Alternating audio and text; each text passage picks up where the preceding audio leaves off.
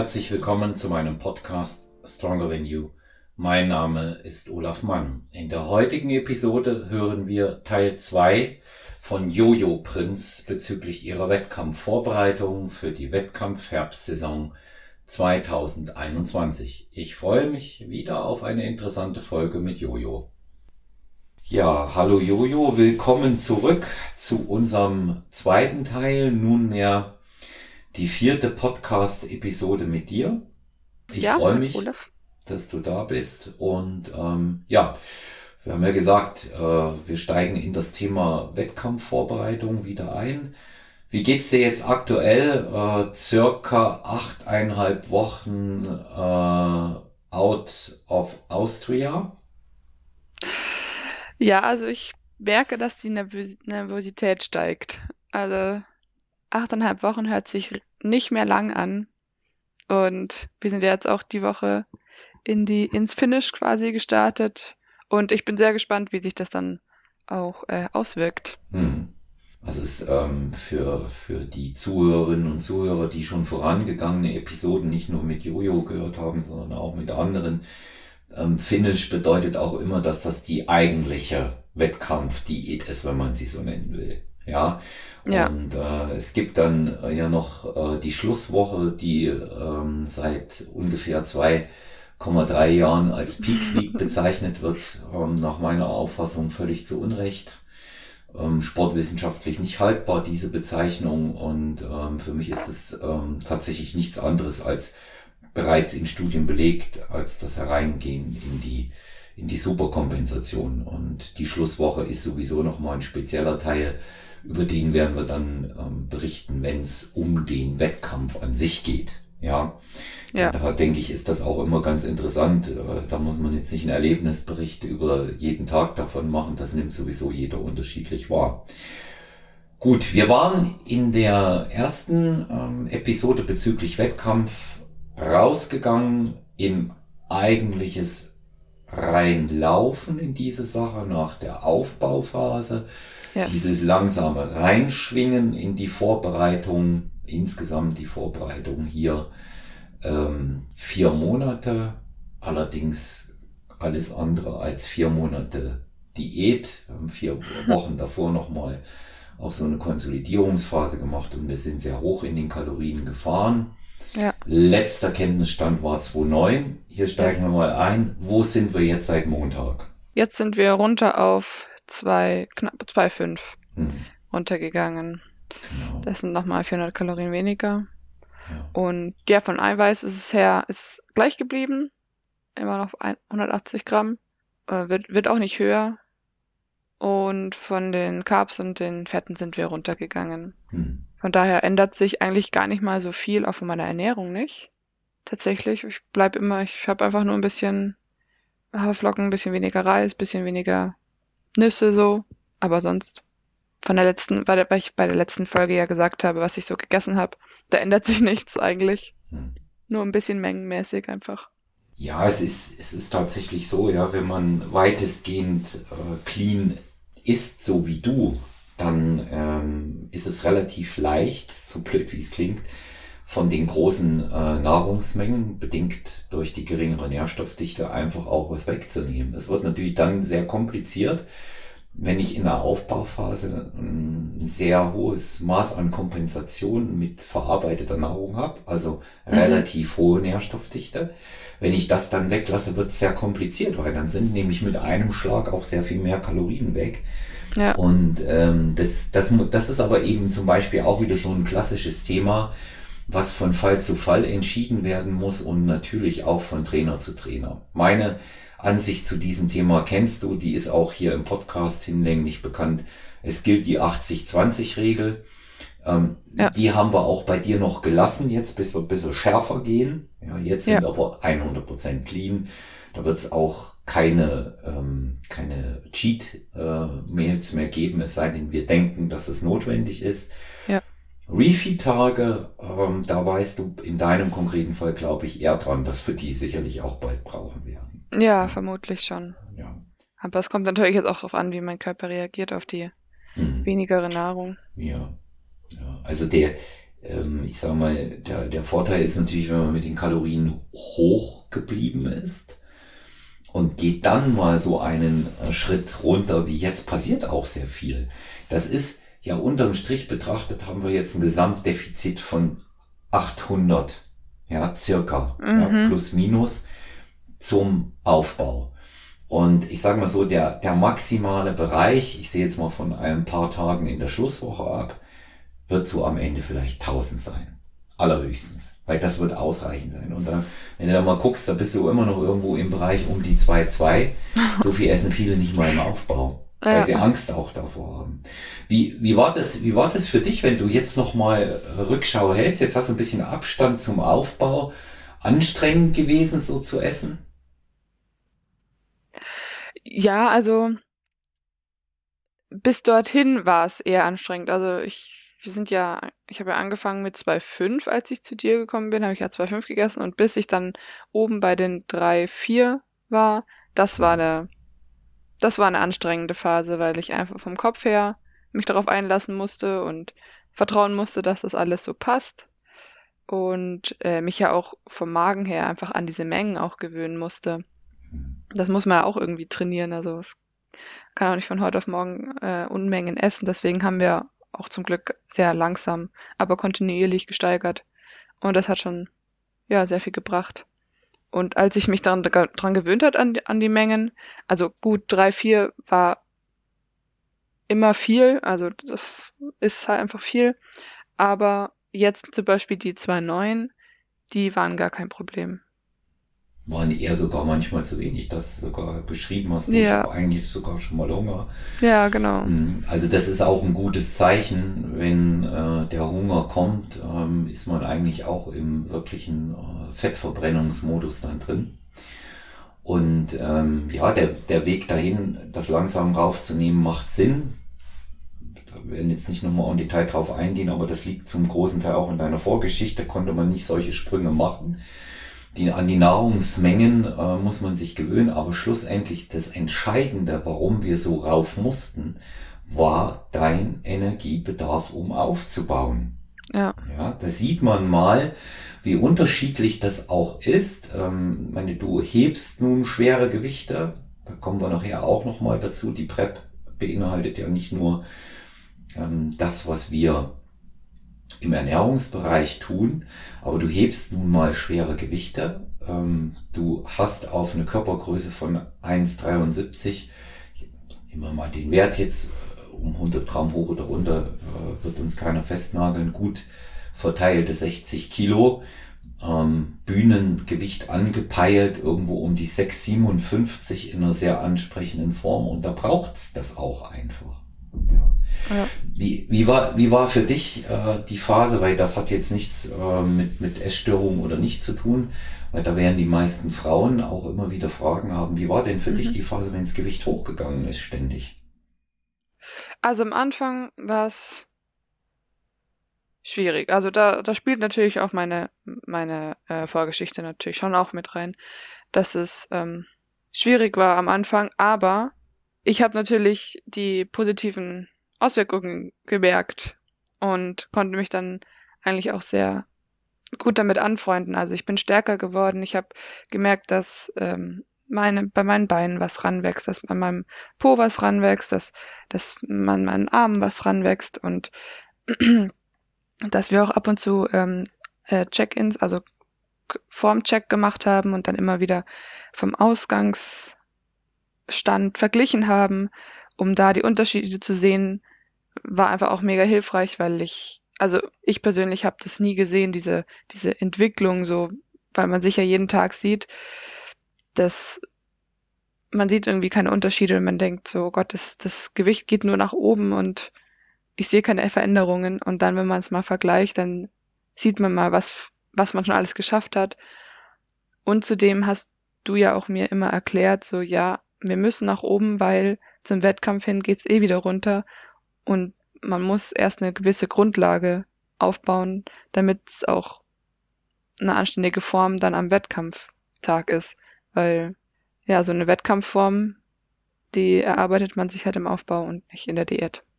Richtig, ja, das ist das, was viele ähm, immer vergessen und ähm, dass in, in die Diät am Ende, auch wenn sie für den einen oder anderen gegebenenfalls sehr anstrengend sein kann, für die meisten, ähm, auch für mich jetzt zuletzt waren auch die letzten paar Tage anstrengend, das kann ich sagen, aber es gehört dazu.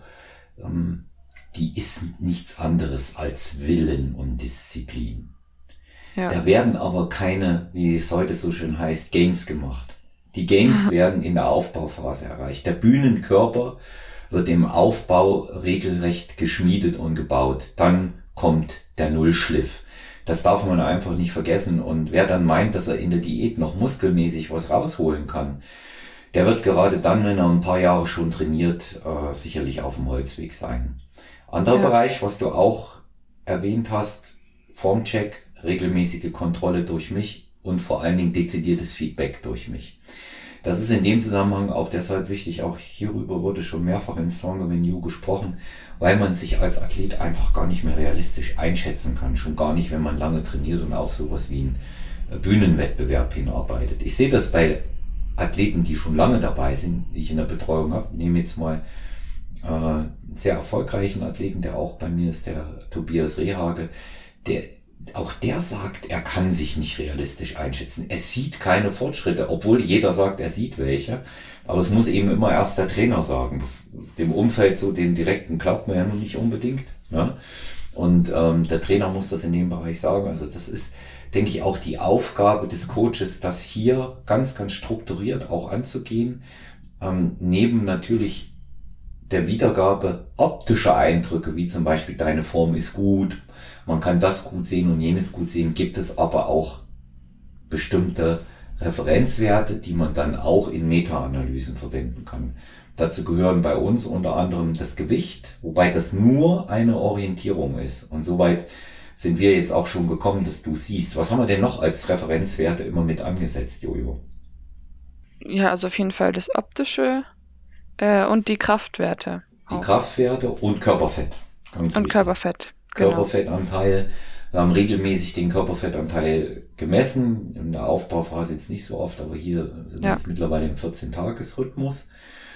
Ähm, der Körperfettanteil gibt natürlich ähm, bei einer sehr exakten Messung auch wieder, was sich bewegt, was ist im Verhältnis zu Muskulatur und Körpergröße an Körperfett wirklich weggegangen. Das kann man dann auch wieder äh, ins Verhältnis äh, setzen zum verlorenen Gewicht. Immer wichtig, dass man da ein ja. gesundes Augenmaß hat. Letzte Körperfettmessung, wie hoch war die bei dir? Oh je, ähm, das habe ich gleich schon vergessen. Ich glaube, wir waren bei 15, also zwischen 15 und 16 Prozent. Nee, da, wir waren schon drunter jetzt. Ja. Wir sind jetzt schon, wir sind jetzt schon drunter gewesen und, oh. und unter 16 Prozent, ja. Wir waren bei 15,2. Ja. ja, sag ich ja, zwischen ja. 15 und 16. Okay, und das ist, äh, das ist der, das ist so der aktuelle Wert und da sind wir auf einem, auf einem sehr, sehr guten Weg. Ähm, ich sag Bikini-Athletin natürlich je nach Struktur, das ist bei den Männern auch äh, total unterschiedlich wann man was sieht, aber ein Bikini-Athletin, sage ich mal, so im Bereich um die 12, 13. Härter sollte sie nicht sein. Das würde auch dem Wettkampfreglement widersprechen. Das kann bei den einen oder anderen, die sowieso sehr schlank sind, schon sehr hart wirken. Und da muss man dann eben auch gegebenenfalls äh, gegensteuern. Aber im Moment hast du einen sehr leanen Look, äh, bei dem man in bestimmten Positionen schon sehr, sehr gut auch die Bauchmuskulatur erkennen kann.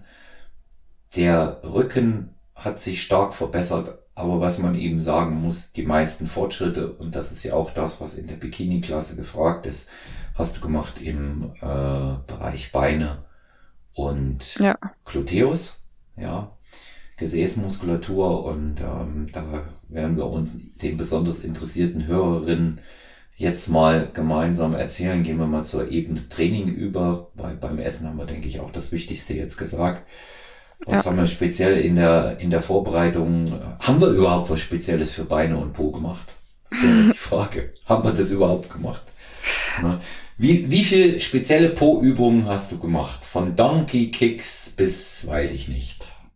Ja, gar keine eigentlich. Genau. also wirklich gar keine separierte Po-Übungen, auch keine Hip Thrusts, weil ich, also zum einen haben mir die irgendwie Schmerzen bereitet, da im, im Hüftbereich, wenn ich die Stange da drauf geladen habe und zum anderen mag ich diese Übung auch gar nicht. Ja. Also ich weiß, die wird sehr gehypt von, von vielen, aber ich, ich mag diese Übung nicht. Da mache ich lieber Squats, Kreuzheben, ähm, lieber noch Ausfallschritte oder Split Squats, bevor ich Hip Thrusts mache. Mhm. Ja, wir haben halt, wir haben halt wirklich ähm, die, die schweren Übungen fürs ja. Gesäß drin. Ja, wir haben einmal sehr schweres Kreuzheben in der Woche dabei. Also da bist du ja immer noch, um mal auch auf die Kraftwerte zurückzukommen, bei 5 mal 5 mit 100. Wenn ja. dann, wir gehen gleich mal auf die Frage ein, warum immer noch so im, im submaximalen Bereich trainiert wird. Mhm. Das müssen wir auf alle Fälle gerade in deinem konkreten Fall besprechen.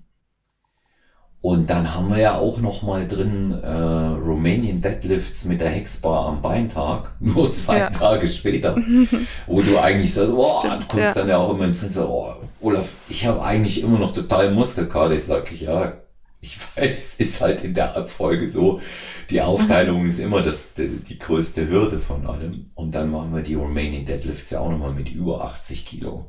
Ja, dreimal acht. Und es sind immer die Ausfallschritte mit dabei und ähm, ein sehr regelmäßiger Wechsel zwischen, zwischen Kniebeugen und der Beinpresse oder eben beides zusammen. Wir haben auch mal eine Zeit lang die Kniebeuge rausgelassen. Vielleicht magst ja. du sagen auch warum? Das ähm, resultiert immer noch auf, aus meiner Hüftproblematik heraus, weil ich, also als ich bei Olaf angefangen habe, habe ich zum Beispiel gar keine Squats mehr machen können, weil meine Hüfte mir so wehgetan hat, dass ich nach Squats eigentlich kaum mehr laufen konnte. Und ja, deswegen haben wir ab und haben wir dann einmal kurz die, es war gar nicht so lang, die Squats auch rausgenommen. Das war nach der Phase, wo wir Squat Every Day gemacht haben, wo halt die Hüfte sehr, sehr beansprucht wurde und dann haben wir sie eine Zeit lang rausgenommen, um ja nicht wieder in dieselbe Problematik wieder reinzurutschen. Hm. Ja. Also einfach, einfach Verletzungsprävention genau. dazu mit manueller Therapie durch mich und einigen Ergänzungsübungen auch bei, das muss ich jetzt auch immer mal sagen, ist vielleicht so das Einzige. Ich muss leider auch Jojo immerhin nochmal äh, dazu animieren, mehr zu stretchen. Auch mein Appell an alle, Mobilisation und Dehnung vor dem Training ist das A und O der Verletzungsprävention. Ja. Ja, das ist, das ist einfach so und da bist du auch nicht die Einzige, der ich das sagen muss. Ich habe nur einen Athleten, der von, von selber noch ein extra Core-Training macht, weil er sagt, ähm, kann ich mir nicht leisten, dass da irgendwas ähm, nicht funktioniert richtig. Ne? Aber de, ja. du siehst ja auch, dass es sich dann in Verbindung mit dem, was wir sonst noch dort tun, auch äh, bezahlt macht. Auf jeden Fall. Ja. Wenn du jetzt mal so in der Rückschau guckst, Squat Every Day, Squat Every Day muss ich dazu sagen, heruntergebrochen auf Natural. Nicht diese ursprüngliche Konstruktion vom Abachiev, ähm, wo man wirklich jeden Tag Kniebeugen gemacht hat. Kniebeugen viermal die Woche. Reicht auch. Ja. Aber wenn ja. du in die Rückschau guckst, hat's dir was gebracht? Wenn ja, was? Also es hat mir auf jeden Fall gebracht, äh, was gebracht. Also zum einen sehr viel Spaß. Es hat mir wirklich sehr viel Spaß gemacht. Ähm, und zum anderen sehr viel Muskelkater, am Anfang vor allem, bis sich meine Beine dran gewöhnt haben. Ähm, aber es hat sich auch extrem gut auf meine Beine und auf meinen Po ausgewirkt und auf meine Kraftwerte. Also da habe ich wirklich so viel, ähm, so viel Kraft noch dazu gewonnen durch die, durch diese Art von Training. Das war schon echt, das hat schon echt Spaß gemacht. Also das hat sich dann so gegenseitig hochge, schaukelt. Einerseits hat es mir Spaß gemacht und andererseits bin ich stärker geworden. Dann hat es mir noch mehr Spaß gemacht, weil ich stärker geworden bin und ja, nee, es war super. Ja, man, man sieht eben vor allen Dingen nicht nur optische Ergebnisse, sondern auch die Abrechenbaren. Wir wissen ja selber, dass es in so einer äh, Beauty-Contest-Sportart, wie wir sie haben, immer schwierig ist. Es gibt ja kaum Messbares auf der Bühne. Es gibt eigentlich gar nichts Messbares. Das ist eine Entscheidung ja. von, von einer Jurorin oder einem Juror. Und ja. insofern ist der Weg dahin äh, immer äh, deutlich besser handelbar und abrechenbar. Wahrscheinlich sind auch deshalb so viele Athletinnen und Athleten ähm, auf diese Werte so bedacht in den vergangenen Jahren, weil man es einfach besser abrechnen kann. Und man sieht die Fortschritte, die man permanent macht. Und man muss auch eines sagen, es hält sich. Ja, selbst, ja. selbst mit weniger speziellem Training in dem Bereich, dass man sagt, jetzt haben wir zweimal Kreuzheben drin und jetzt haben wir viermal Kniebeugen. Trotzdem sind die Top-Kraftwerte bei solchen Elementarübungen wie bei Kniebeugen bei dir immer noch sehr hoch. Mal für unsere Hörer, du hast vor 14 Tagen, jetzt am kommenden sind 14 Tage, als mhm. äh, Lisa Lifts da war aus Hannover, hast du ähm, in, in einer hohen Pyramide, also die unten anfing mit 531, hast du dann am Ende nicht nur ein, sondern sogar zwei mit 100 noch gebeugt. Regulär, Backsquats. Ja, ja. Und das ist eine beachtliche Leistung, immer im Verhältnis zum einen zum Körpergewicht und zum anderen natürlich auch, ich meine, Wettkampfvorbereitung hat man nun mal weniger Kalorien. Und da können 300, 400 schon entscheidend sein, wenn es um die, um die Kraft geht, zumindest nach einer Zeit. Nicht mhm. gleich am Anfang. Ja. Klar, wer 20 Kilo abnehmen muss, wird auf alle Fälle ähm, zur Energiebereitstellung äh, noch jede Menge Körperfett verwenden können. Aber wer sich schon im niedrigen Bereich befindet, so wie du, der hat eben diese Möglichkeit nicht. Der muss die Kraft dann schon auch einfach haben. Ja, sind ja. schon einfach da. Also insofern sehr bemerkenswert gewesen auch. Ja, und ich bin auch froh, dass wir noch immer noch so schwer trainieren, also mit hohen Gewichten, weil es macht mir einfach auch Spaß und wir haben ja auch gemerkt, dass es einfach auch sehr viel bringt für mich. Es mhm. einfach auch sehr viel bringt für ja, mich, also einfach der, richtige Weg ist. Drauf kommen wollten, was ich vorhin gesagt habe, sind wir jetzt schon dabei. Ähm, warum submaximaler Bereich? Äh, warum trainieren wir immer noch so sehr viel im 5, 3-1, 5, 3-2 oder trainieren in großen Viererblöcken? Ja, du hast es jetzt äh, ja. eben kurz angesprochen. Wir, wir gehen hier auf Krafterhalt, auch wenn wir wissen, dass uns hinter der Bühne niemand fragen wird. Äh, ja, Jojo, leider. Ja, leider fragt keine Jojo, was, was drückst du oder was beugst du? Ja, fragt leider keiner oder was kreuzt hebst du? Ja. Ähm, es ist, es ist tatsächlich so, es geht äh, auf äh, Krafterhalt. Äh, in deinem speziellen Fall sind wir darauf gekommen, dass es so funktioniert. Worauf führst du das zurück, dass das mit der niedrigen Wiederholungszahl und schwer besser klappt als äh, in, in diesen berühmten 8 bis 12 Wiederholungen? Puh, ähm, ich, worauf führe ich das zurück? Einfach, dass meine Muskeln, ich glaube einfach, dass meine Muskeln auf so einer Wiederholungszahl und so einer Beanspruchung einfach besser ansprechen als ganz genau. Ja, ganz meine höheren. Also, ja die, das, es gibt ja, es gibt ja verschiedene Möglichkeiten, Muskeln aufzubauen, Muskeln zu generieren. Manche sprechen eben auf einer höheren Wiederholungszahl und weniger Gewicht besser an und manche eben auf, auf schwer und kurz. Deswegen halten wir unsere, die Trainings ja auch relativ kurz, mhm. vergleichsweise. Ja, und äh, vergleichsweise muss man dazu sagen, ein kurzes ja, Training dauert immer noch 1,20 bei uns. Ja. Ne? Und ähm, das, das ist schon auch dann äh, aufwendig, auch wegen der Pausen. Das ist richtig äh, gesagt, auch erkannt. Es ist einfach, deine Muskeln sprechen darauf gut an, vor allen Dingen bei den Grundübungen.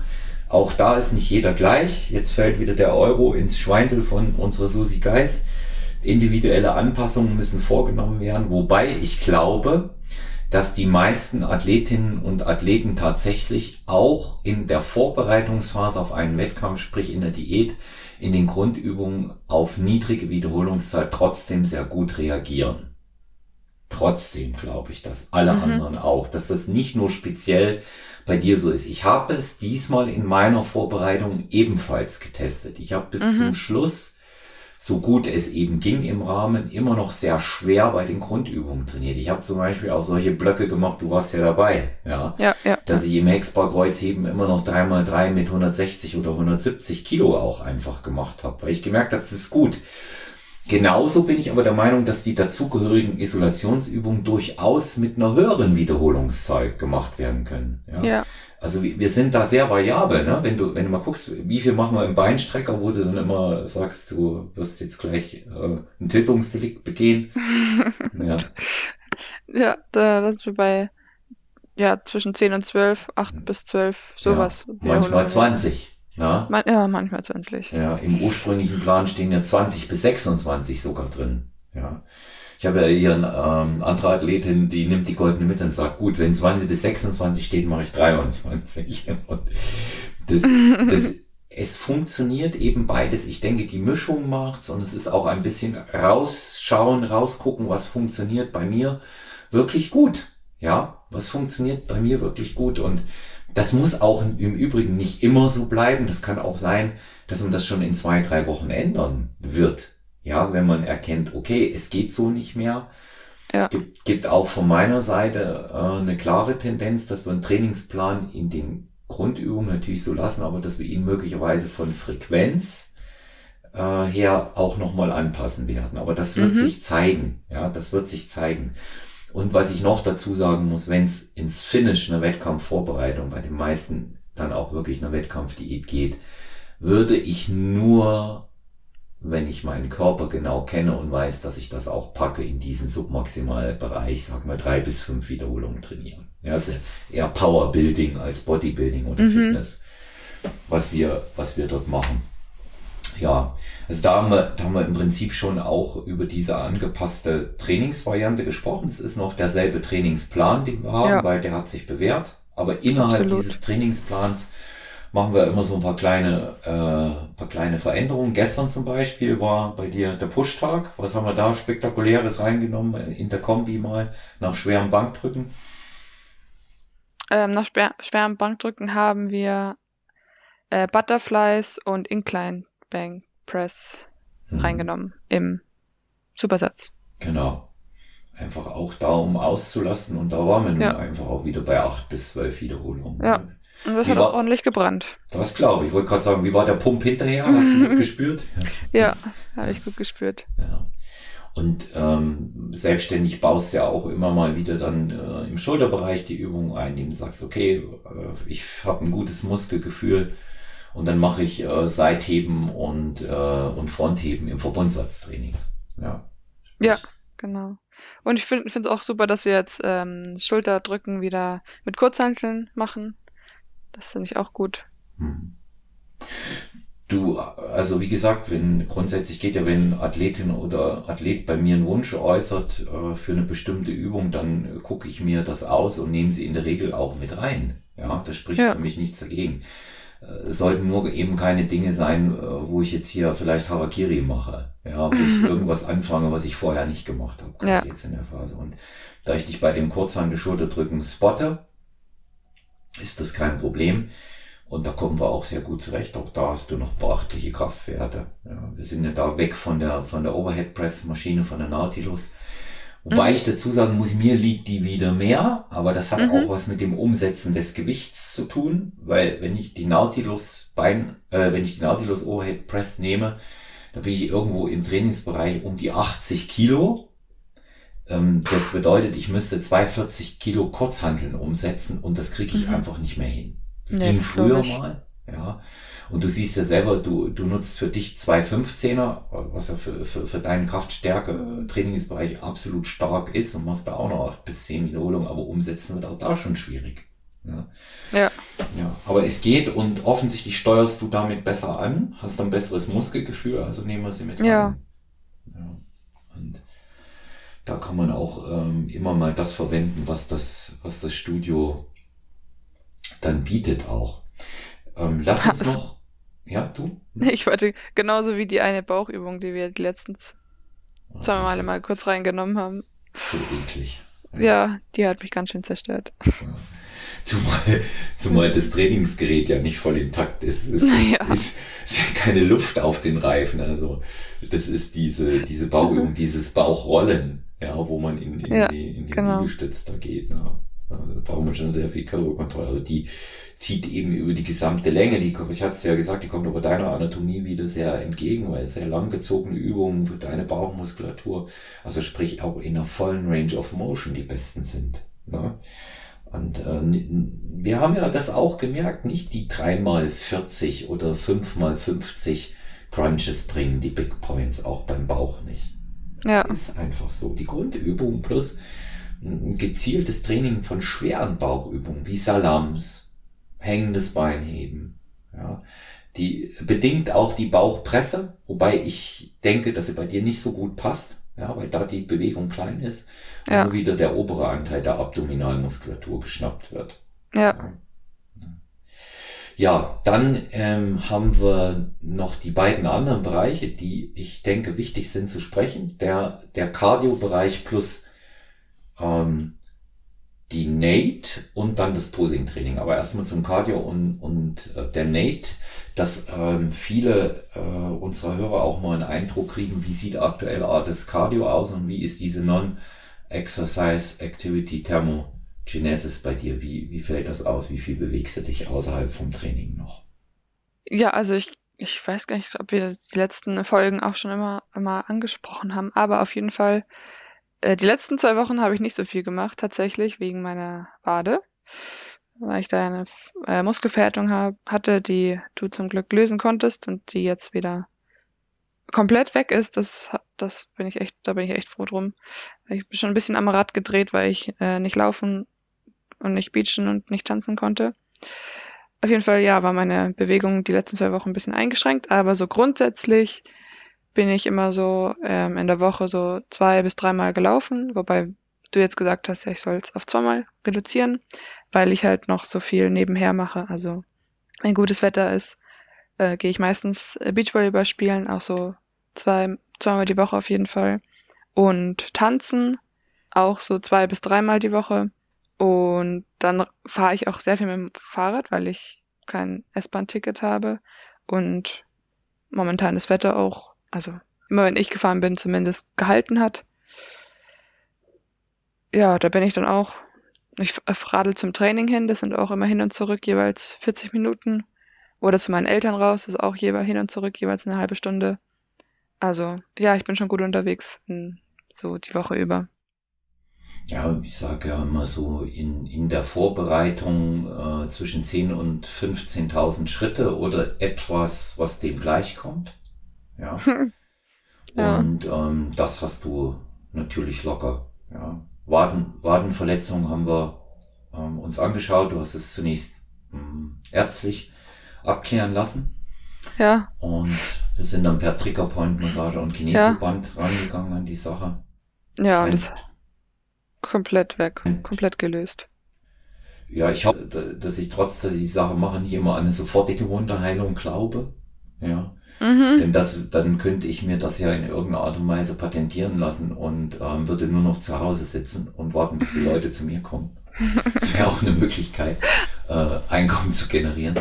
Ähm, aber ich sehe eben auch da die Ursache, weil ich mir das immer so, wenn ich einen Kundin, Klientin, Klienten sehr gut kenne, gucke mit denen natürlich immer genau an. Und bei dir eben die Ursache für diese Wadenverhärtung, was es war, einfach auch wiederum Beckenschiefstand-Problematik sehe.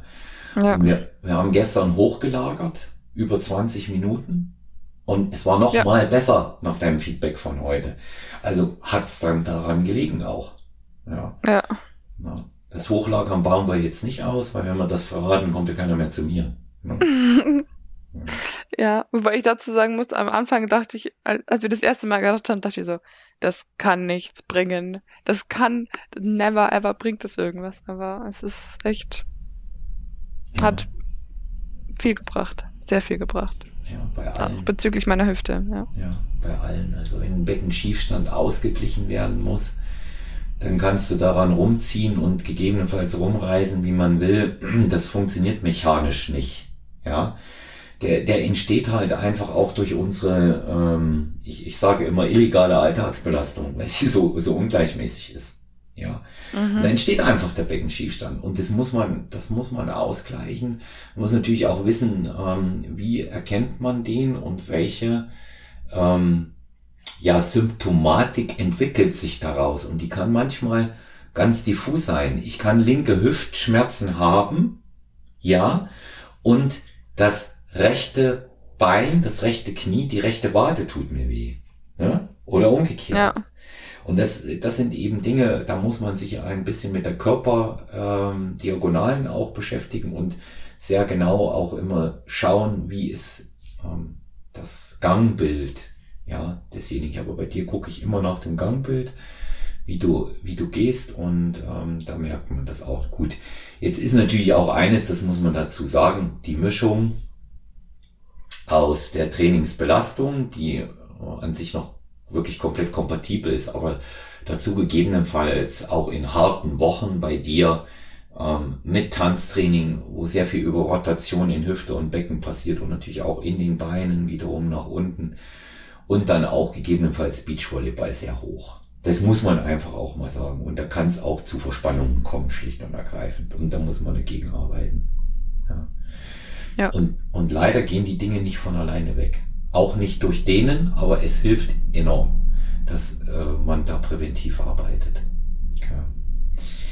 Ja, last but not least in der Vorbereitung, äh, wir haben es uns bis zum Schluss aufgehoben, weil aber in deiner ähm, Klasse tja, mit das Wichtigste überhaupt ist die Präsentation, das Posing, das Posing-Training. Ersten ja. Schritte sind gemacht. Was hast du in dem Bereich getan und, und äh, wie wird sich das weiterentwickeln? Also zum einen hatte ich ja vor einem Monat erst einmal eine Stunde bei, bei Susi, ja. was mich extrem weitergebracht hat. Und habe seitdem fleißig geübt. Also meistens zu Hause, da habe ich leider nicht so viel Platz, aber auch ab und zu im Studio, wo ich auch ausgiebig laufen kann und den Bewegungsablauf ähm, so ein bisschen vollständiger ausführen kann. Und also meiner Meinung nach, was ich jetzt beurteilen kann, hat sich auf jeden Fall was verbessert.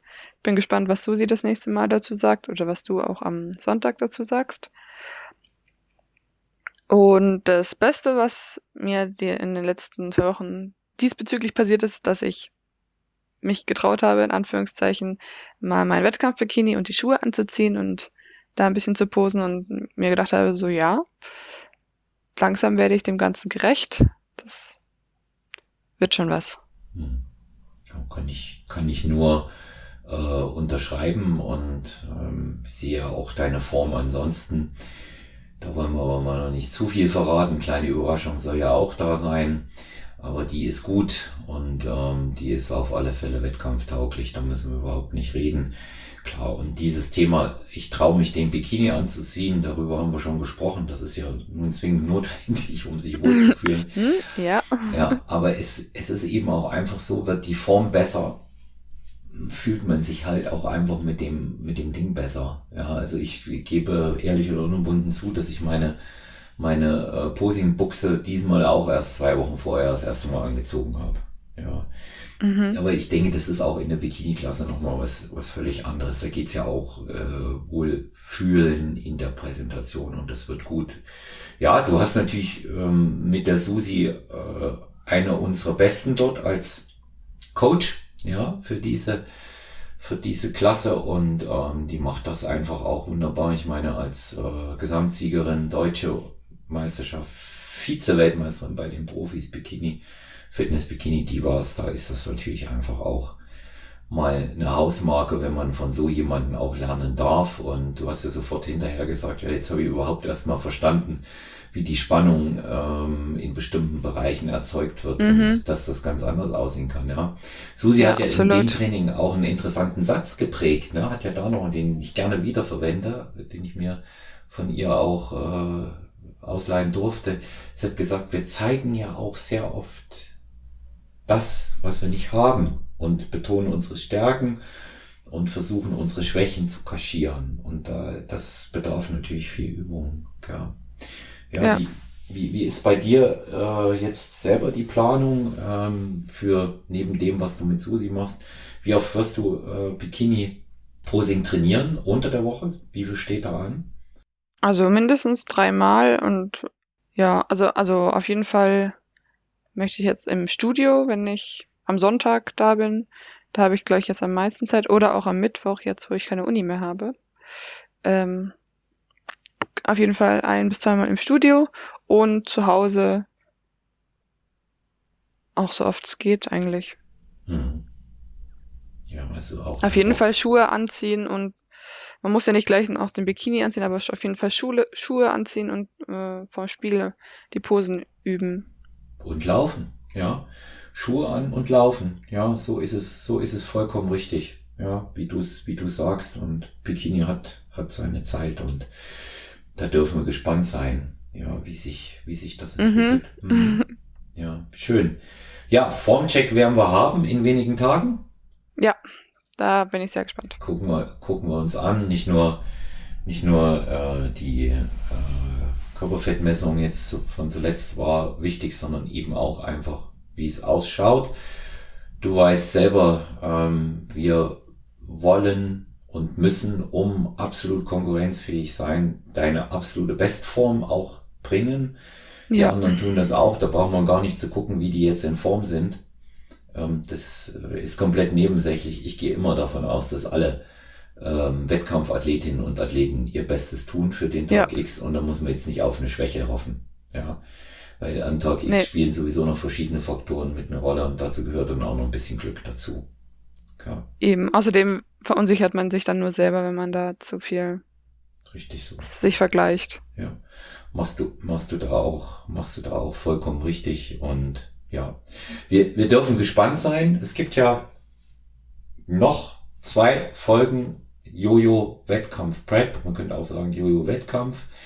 Aber noch eine um den Wettkampf herum. Da werden wir mhm. ähm, sicherlich auch ein bisschen äh, was zusammen schneiden auch, weil wir schon noch ein paar Sachen unmittelbar auch davor einfangen werden, aber wir werden keinen Detailleidensbericht, wie das viele so gerne tun, über die letzte Woche bringen, sondern wir werden einfach mal äh, noch ein paar äh, Interviewschnips reinstellen. Aber der eigentliche Bericht kommt dann auch vom Wettkampf selber. Da werden wir am Wettkampftag auch einiges tun, dass ähm, wir auch die Atmosphäre mal ein wenig einfangen, so es möglich ist. Und natürlich dann auch das große äh, Wettkampffeedback. Also es können wir ganz gespannt sein auf noch zwei weitere Teile mit dir.